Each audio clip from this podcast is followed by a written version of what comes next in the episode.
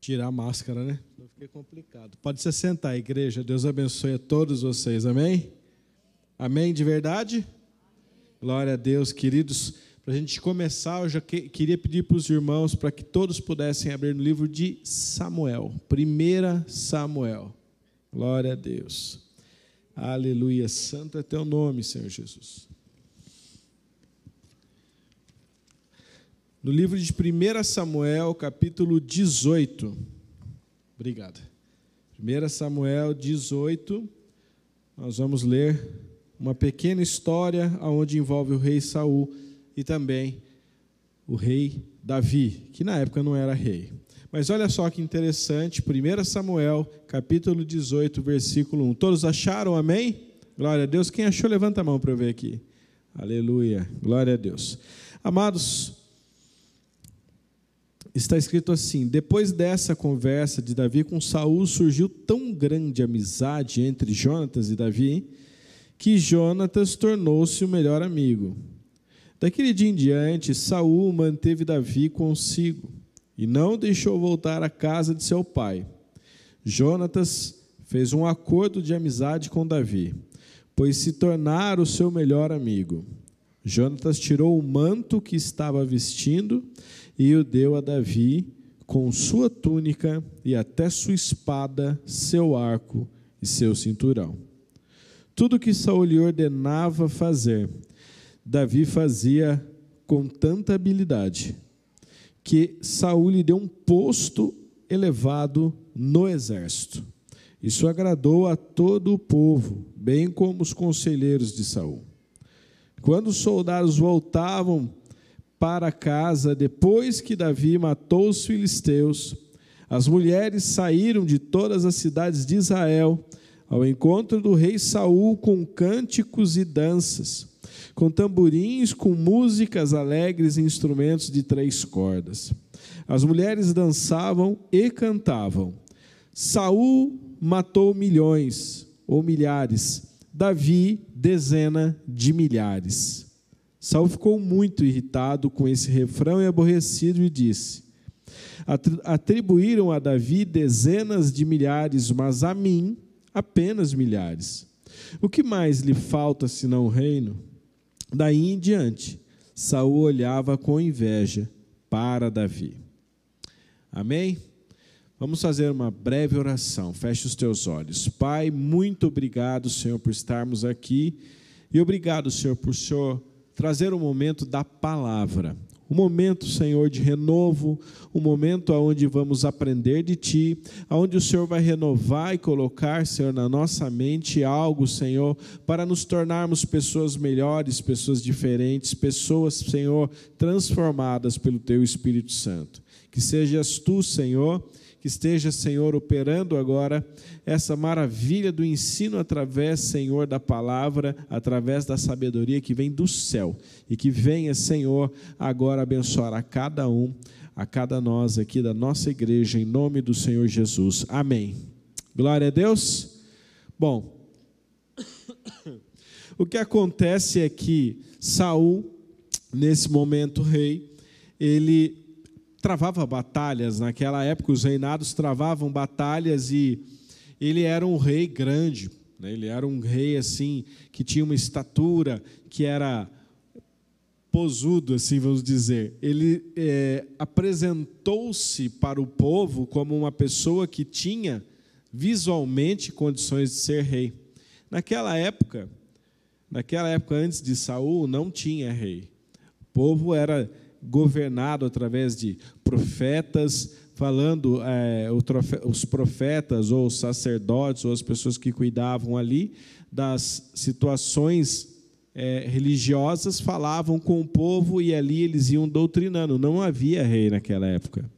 Mas o que era interessante é que é, quando o povo pede para Saul ser o rei, ele ali é ungido pelo profeta, mas Saul não era a escolha de Deus.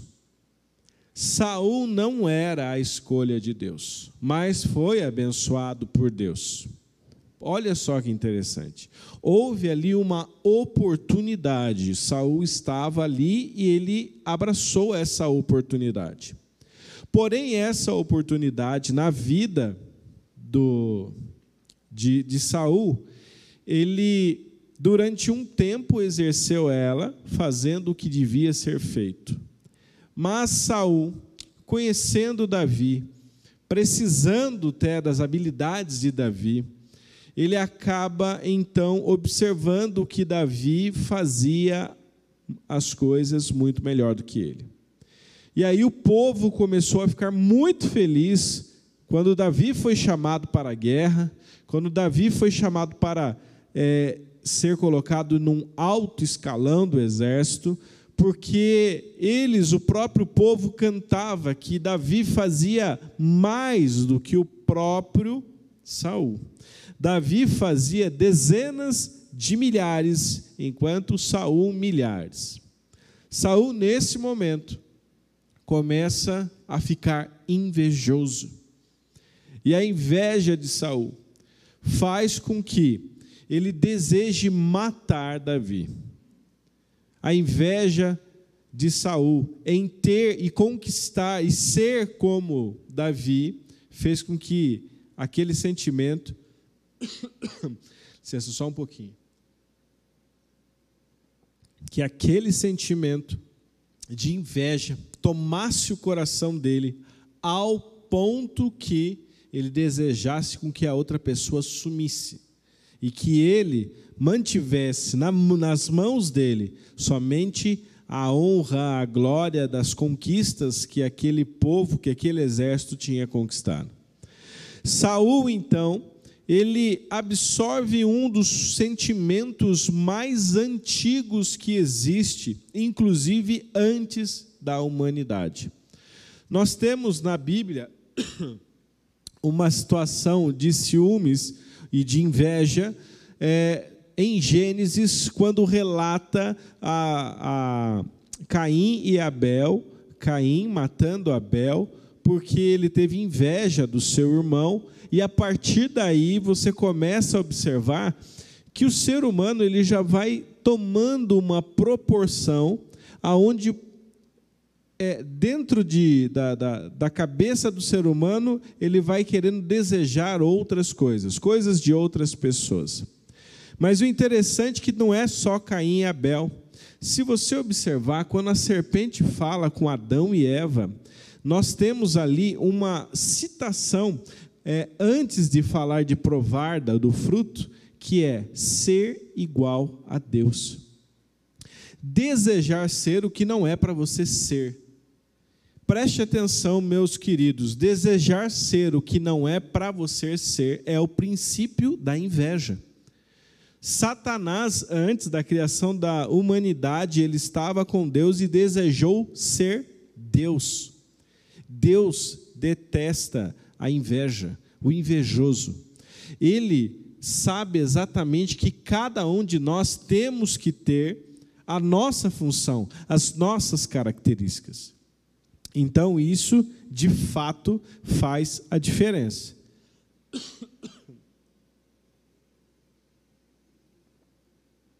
Essa diferença, ela é composta entre anjos, arcanjos, entre toda uma organização.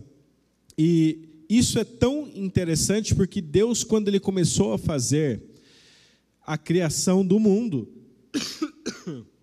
eita nós, a criação do mundo, Ele começou já a colocar condições diferentes para homens e para mulheres. Homens tinham suas funções, mulheres suas funções. E isso começa desde Gênesis. O que é interessante é que todos temos funções diferentes. E, portanto, precisamos de bênçãos diferentes, de forma a atender o que precisamos fazer para avançar na nossa vida. O que nós recebemos de Deus é o suficiente para nós fazermos com que as bênçãos, os milagres, as conquistas e o sucesso na nossa vida aconteçam. Nós não precisamos desejar o que o outro tem, nós precisamos é enxergar o que Deus deu para nós. Isso é mais do que suficiente. E quando entendemos isso, e entendemos que Saul estava desejando o que Davi tinha de melhor, o que Davi tinha de melhor, nós percebemos que Saul ele começa a ter inveja. O que é inveja? A inveja é deixar de ver você mesmo e começar somente a enxergar o outro. E isso é um problema muito grande. Porque quando você não vê você, você não observa o que Deus deu para você. Quando você tem inveja, você desvaloriza o que Deus entregou na tua mão. E você começa a querer olhar o outro. E o pior da inveja, preste bem atenção, é que quando você observa o outro, e dentro dessa observação do outro, você começa a perceber que aquilo que ele faz, que é diferente, é muito bem feito, e ele começa a ter êxito, você começa a querer aquilo, você está se distraindo daquilo que Deus escolheu para você fazer. Então, o que você tem para fazer na terra foi escolhido para você, específico para você. Não adianta você querer fazer o que o outro quer fazer. Não é aí que você vai ter o caminho do sucesso. Você vai ter o caminho do sucesso quando você decidir fazer aquilo que você tem que fazer, com as condições que você tem nas suas mãos, seja pouco ou seja muito, Deus ele colocou isso para você fazer. E não é para que aquilo que você faça, aquilo que você tem na mão, venha trazer glória para você, mas é que para você entender que com pouco e com muito, você pode fazer tudo naquele que te fortalece. Você foi escolhido de uma forma extraordinária por Deus. Mas quando você percebe que você foi escolhido, o outro irmão também foi. Olha para o lado, olha para o lado. Olha para esse irmãozinho que está do seu lado. Observe, ele foi escolhido por Deus. Ele foi escolhido para ele fazer algo diferente. E detalhe, algo que não é para você fazer. É algo que é só para ele fazer. É algo específico dele. Essa condição específica não pode ser comparada, porque a comparação entre você e o outro irmão vai pode causar algumas situações que acabam atrapalhando você naquilo que Deus projetou para toda a sua vida. A comparação, ela pode causar as seguintes crises. Eu vou citar quatro delas. A primeira crise que pode acontecer quando eu faço uma comparação é a crise da inferioridade. O que é a crise da inferioridade? Eu observo pessoas que estão fazendo coisas, estão indo bem e eu começo a quê? A almejar a fazer aquilo. Mas você não foi escolhido para fazer aquilo. Você não foi forjado para fazer aquilo. Então o que acontece na sua vida? Você começa então a se frustrar. E a frustração faz com que você tenha a sensação de inferioridade, porque você não foi escolhido para aquilo. Uma outra comparação que gera crise é a distração. A distração ela gera crise porque você não consegue prestar atenção naquilo que você tem que fazer. E, e consequentemente, a próxima crise é a do foco. Você começa a perder o seu foco, a sua energia à toa, você não consegue direcionar o caminho que Deus deixou para você trilhar aqui na terra e você começa a querer trilhar o caminho dos outros. Porque você começa a querer ir atrás de um, de outro, fazer coisas e você não ainda entendeu o que é que Deus pediu para você fazer.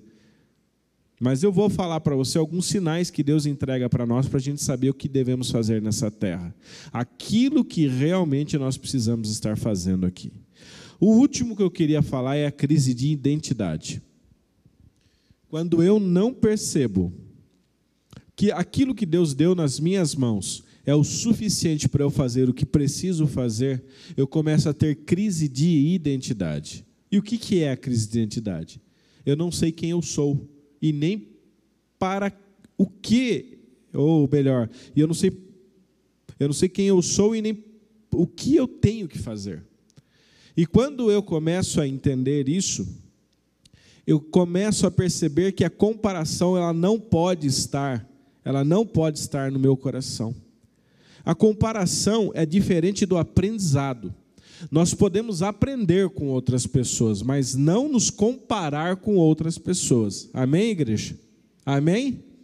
Aprender com outras pessoas é observar, sim, observar quais foram as habilidades, as, as capacidades que outras pessoas fizeram para conseguir chegar em determinado ponto. Aí você aprende com aquela pessoa. Mas você desejar ter aquilo que ela tem ou buscar aquilo que ela buscou, é você perder o foco, perder a identidade, se achar às vezes inferior, porque você não vai chegar lá, e você perde o foco de tudo aquilo que Deus construiu para você. Ricardo, por que então falar de inveja? Porque no meio de um projeto de vida falar sobre inveja. Preste atenção. A inveja ela não é caracterizada somente como eu quero algo de uma outra pessoa, mas às vezes eu querer trilhar um caminho que também não é meu, baseado numa outra pessoa. É invejar o caminho, é invejar aquilo que a outra pessoa faz. Mas se você, preste bem atenção, não sabe pedir, e a Bíblia relata que nem sempre sabemos pedir corretamente o que precisamos, então nesse momento nós começamos a escrever no projeto de vida aquilo que a gente não precisa. E se eu coloco aquilo que eu não preciso e acredito que orando em cima daquilo Deus vai me dar, eu começo então a desenvolver essas crises. E uma delas causadas pela frustração, porque Deus não vai te dar aquilo que não é para você receber. Então Deus está te orientando já, no meio dessa escrita do projeto, para nós, para que a gente possa pensar no que realmente eu preciso colocar no meu projeto? O que realmente eu tenho que escrever no meu projeto? O que eu preciso colocar? O que eu devo buscar? Aqui nós entendemos que é, nós não podemos tentar ser o outro, porque você é diferente por algum propósito. Olha só, vou te dar um exemplo. Nós temos um time de futebol. E num time de futebol nós temos várias pessoas com várias características e funções diferentes. Preste bem atenção. Ali essas pessoas elas têm um objetivo em comum que é marcar o gol, tá? E o time adversário, quando você está indo para marcar o gol, o objetivo dele é parar você, é que você não consiga marcar o gol. Só que algumas celebridades do futebol chamam tanta atenção que às vezes, quando eles vão chegar perto do gol, eles acabam sofrendo faltas que os caras vão um metro assim, de pessoas que são maldosas, pessoas que têm inveja, pessoas que não suportam ver o sucesso do outro. Quando essa pessoa se comporta desse jeito, ela quebra o objetivo dela. O objetivo dela é ser um belíssimo jogador e impedir de forma correta com que a outra pessoa chegue e marque o gol. Mas não ele começa a cometer faltas, assim como Saul cometeu o que? Uma inveja e ele desejou matar Davi. Inveja, a inveja, a primeira pessoa que ela mata é você mesmo. Quando você deixa de se ver, você deixa de existir para você e você começa a existir em função do outro. Isso é muito ruim. Isso é muito ruim. Então nós precisamos é, entender que cada um vai trilhar a sua, a, a sua história assim como Deus desejou. Agora entenda que qual, qual é a história, qual é a característica da minha história, o que é que eu, como que eu posso descobrir algumas capacidades e algumas habilidades que eu tenho, como que eu vou saber o, o que eu tenho que fazer nesse mundo para achar a minha trilha, para achar a minha história, para achar o meu propósito? Isso é uma dica que Deus deixa para nós para que a gente consiga descobrir e executar isso com excelência. Aquilo que você sabe fazer. Preste atenção. Eu não quero falar para você aquilo que você sabe fazer, bem feito ou não, mas aquilo que você hoje sabe fazer. E vamos assim, só o que levante a mão aqui alguém assim que tem algum tipo de habilidade, que sabe fazer alguma coisa. Levante a mão. Quem sabe fazer alguma coisa? Alguém aqui sabe varrer? Sabe ou não sabe? Né? Eu sei que é difícil para alguns, mas dá para varrer, não dá? Né? É difícil, mas dá.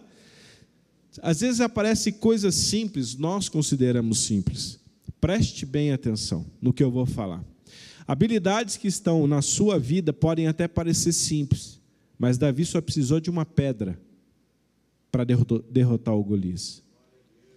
A pedra era pequena, insignificante, tinha um monte, tinha jogado no rio.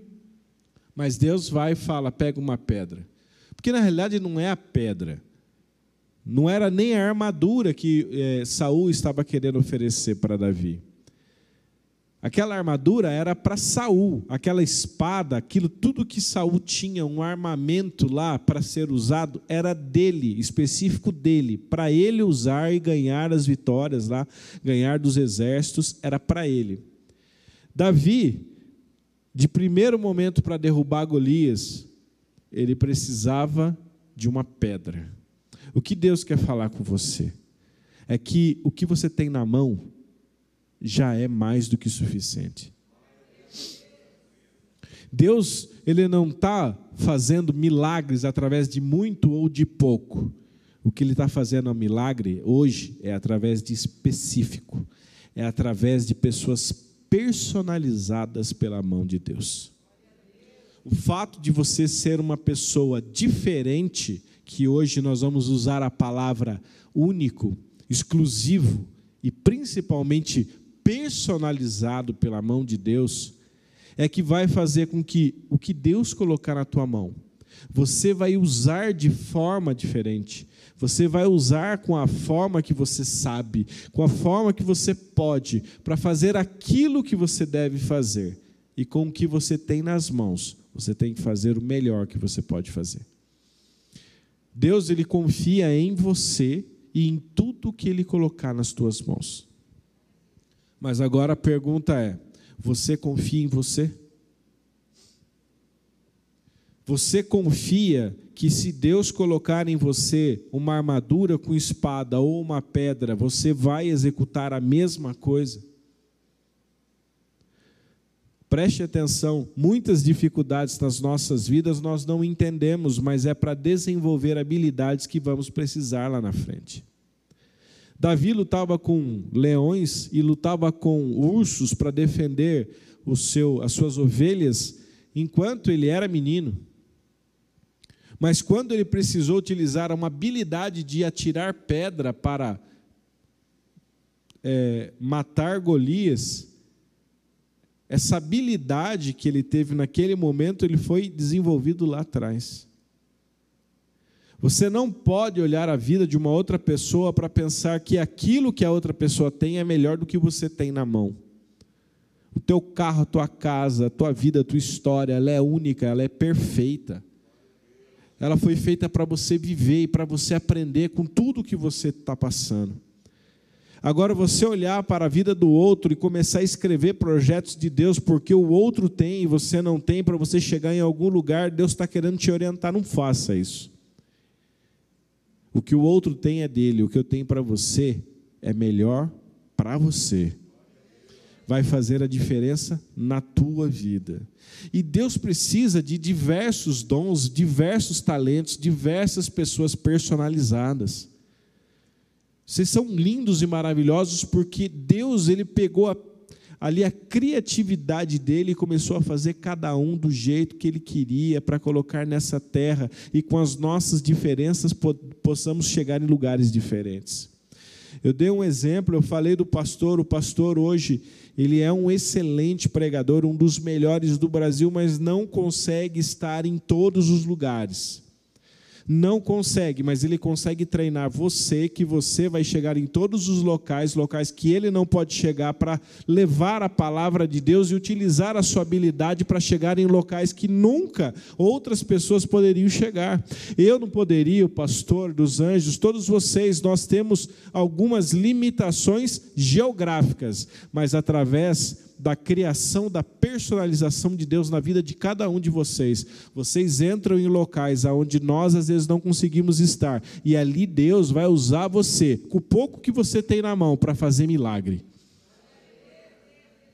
Para Deus vai usar você, porque através do pouco, Deus é especialista nisso, ele consegue fazer a multiplicação e virar muito. Você agora precisa aprender que a comparação entre as pessoas não é para existir, a inveja muito menos. Você é lindo e você é linda de Jesus, você foi feito, personalizado, diferente, único, exclusivo. Por quê? Porque a sua história é só para você. A história que Deus está escrevendo é única e exclusivamente para você. É, quando o que Deus, o que Deus te deu nas suas mãos, conforme as suas forças, as forças que você tem nesse momento, é aquilo que você vai ter para conquistar o que você vai escrever no seu projeto. Porque quando o pastor Daniel, ele fala seja específico, mas super específico, porque às vezes muitas pessoas têm dificuldade de escrever. Porque preste atenção, não é de acordo com o que você observa nos outros que os outros têm, é a sua habilidade que vai fazer você chegar lá. Deus, ele abençoa você. E para que toda essa bênção ela venha realmente acontecer na sua vida, eu gostaria que vocês abrissem agora no livro de Jeremias. O livro de Jeremias, glória a Deus. O livro de Jeremias, ele relata um fator importantíssimo para que a gente possa entender quais são os planos de Deus para nós. Amém? Glória a Deus. Jeremias no capítulo 29. Só abra e olhe aqui para mim, que nós já estamos partindo para o final dessa palavra. Jeremias 29, ele vai falar sobre os planos de Deus. Mas o plano que Deus, Deus tem para você é um plano somente seu. Comparação gera crise. Comparar-se com o outro é danoso. Você só pode olhar para o outro para aprender, mas não para invejar. O que você vai escrever é de acordo com o que nós vamos ler. Vai ser orientado de acordo com essa palavra que eu vou falar para você, e a partir disso você vai entender que as suas bênçãos conectadas com os planos de Deus vão gerar o resultado que você tanto espera. Jeremias 29, no capítulo 29, versículo 11, está escrito assim: Porque sou eu que conheço os planos que tenho para vocês, diz o Senhor. Planos de fazê-lo prosperar e não de causar danos. Planos de dar a vocês uma esperança e um futuro. Amém? É o teu caminho que vai gerar a bênção que tanto você precisa que essa nova história na tua vida seja única, exclusiva e personalizada pela mão do nosso Pai. Amém? Aplauda ao Senhor, queridos. Deus abençoe a todos vocês, em nome do Senhor Jesus.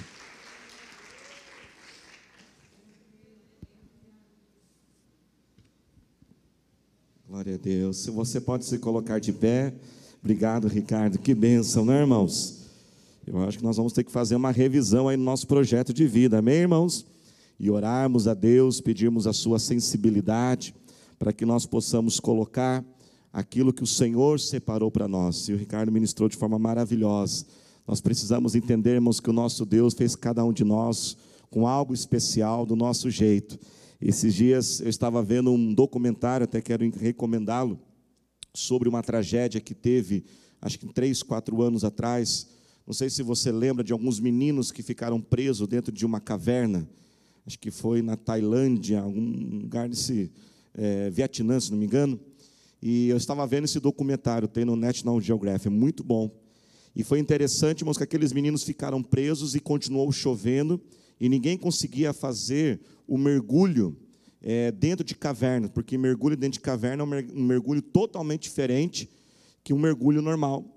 E começaram a vir os soldados, né, os marinheiros, né, a marinha e todos os especialistas, e ninguém conseguia fazer aquilo. E tiveram que ir atrás de algumas pessoas que eram amadores, mas tem esse hobby, né, um hobby louco, que é esse hobby, né, gente? Ficar fazendo é, mergulho em caverna, né, gente? Só ver barro no meio do negócio, assim. Mas tem uns cara louco aí que faz. E foram atrás desses caras, começaram a pegar, porque os meninos ficaram mais de 20 dias presos. E ali no finalzinho daquele documentário, o Ricardo estava ministrando, eu lembrei que uma pessoa ela falou o seguinte, um dos mergulhadores que foram dos heróis, né, que resgataram vários daqueles meninos. Ele falou assim: "Eu sempre fui uma pessoa muito fria emocionalmente. E eu me achava ruim por isso. Eu via outras pessoas muito agitadas emocionalmente, mas eu era muito frio, eu sempre fui uma pessoa muito, muito fria, as emoções não eram comigo assim. E aí ele falou naquele documentário, o Ricardo falou, eu lembrei. Ele falou assim: se não fosse essa minha frieza emocional, eu não teria conseguido resgatar os meninos.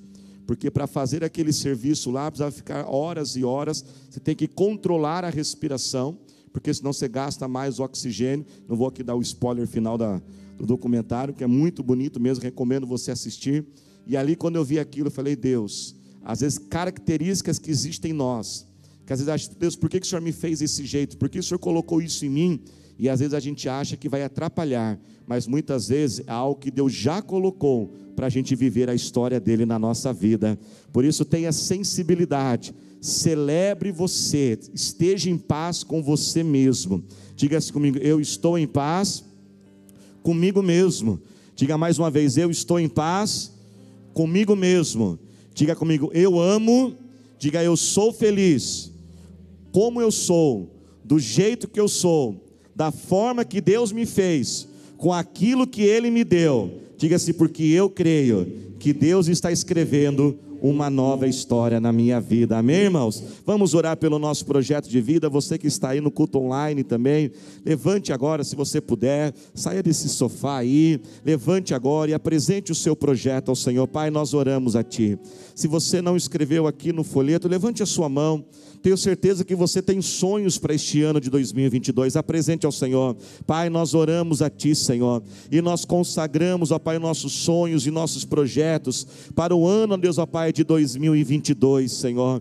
Pai, este sonho familiar, este sonho profissional, Pai, este sonho, Deus, ó Pai, empresarial, Senhor. Este sonho, Deus, ó Pai, financeiro. Este sonho, ó Pai, ó Deus, ó Pai, desta cura, dessa libertação. Ó Pai, de ser ver livre, Deus, ó Pai, desse desses hábitos, dessas manias, ó Pai, adquirir novos hábitos que serão mais produtivos, mais saudáveis, Senhor. Pai, restaura a nossa vida, Senhor. Ó Deus, ó Pai, o Senhor nos prometeu, nos deu promessas neste ano de bênçãos grandes, bênçãos que abençoariam outras pessoas, que viriam, ó Pai, talvez de uma forma que nós não entenderíamos, mas será, Pai, além daquilo que nós podemos pedir ou sequer imaginar, Senhor. E bênçãos, ó Pai, que começariam nas histórias que nós já vivemos para vivermos novas histórias, Pai. Nós oramos a Ti agora, ó Deus, atenta ao Teu clamor, o clamor dos Teus filhos, ó Pai, que estão nesses 12 dias clamando, orando, ó Pai, porque reconhecemos que tudo pertence a Ti, tudo, ó Deus, vem através de Ti e para Ti, Senhor, são todas as coisas, ó Pai. Assim nós oramos. Leia junto comigo e diga assim comigo: Senhor Jesus, eu apresento a Ti todos os meus sonhos e planos para este ano, mas eu te peço, Senhor, faça primeiro a tua vontade e depois a minha, porque a sua vontade, ela é boa, ela é perfeita e ela é agradável. Amém, Jesus. Amém. Glória a Deus. Nós vamos orar pelo mês de outubro. Pode vir aqui, Deus. Nós vamos abençoar este mês. Quem faz aniversário em outubro aí? Levante a mão, parabéns. Nós vamos orar pelo seu aniversário. E neste ano também, irmãos, no mês de outubro, é um mês muito importante para nós. Pode subir já, tá aqui já. Cadê, o, cadê as bandeiras?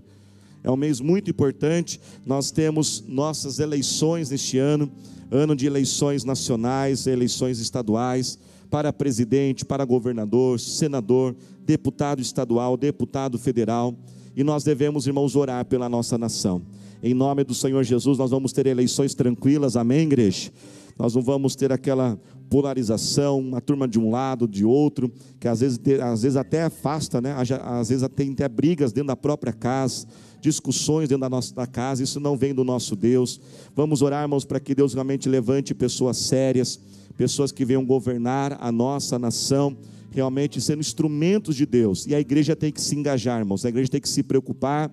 A Bíblia diz que nós temos que orar pelas nossas autoridades e desejar o melhor do nosso país. Você é um cristão, amém, irmãos? Pare de amaldiçoar o Brasil. O crente não pode ficar amaldiçoando. Às vezes tem crente que fica dizendo: ah, esse país não dá certo. Ah, esse país é assim mesmo. É, Brasil é Brasil, é tudo assim mesmo. Não, irmãos, nós não podemos fazer isso. Nós somos servos de Deus e temos que profetizar. A Bíblia diz em Provérbios 18 que há poder na nossa palavra. E nós também vamos orar pelo pastor Carlos César, pastor Jefferson, pastor Carlos César, que é o nosso deputado estadual, pastor Jefferson, que é o nosso deputado federal. Um projeto lindo, irmãos, da nossa igreja, do Evangelho Quadrangular, um projeto de cidadania. A igreja tem que se envolver, irmãos, na melhoria da sociedade. A igreja não pode ficar somente entre ela, não. É responsabilidade da igreja. Jesus responsabilizava pelas pessoas.